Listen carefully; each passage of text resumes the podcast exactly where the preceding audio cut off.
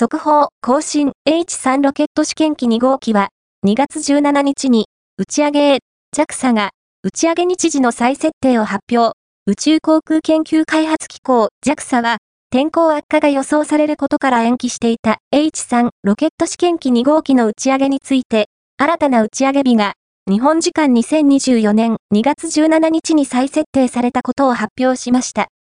最終更新、2024年2月15日14時台 H3 ロケット試験機2号機の打ち上げは、2024年2月15日に実施される予定でしたが、当日の天候悪化が予想されることから延期されていました。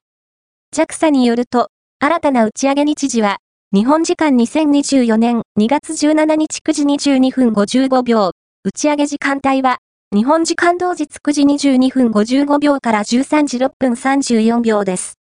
打ち上げの予備期間は、2024年2月18日から同年3月31日となります。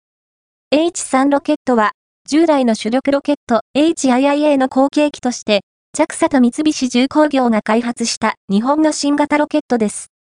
試験機1号機による初飛行は、2023年3月7日に実施されましたが、1段目の切り離し後に、2段目の LE-5B3 エンジンに点火することができず、打ち上げは失敗し、搭載されていた先進工学衛星第一3号 ALOS-3 は失われました。原因を調査した JAXA は、2段目エンジンの電気系統で発生した可能性がある短絡、ショートや過電流を3パターンまで絞り込み、そのすべてに対策を行った上で、試験機2号機による打ち上げ再開を目指しています。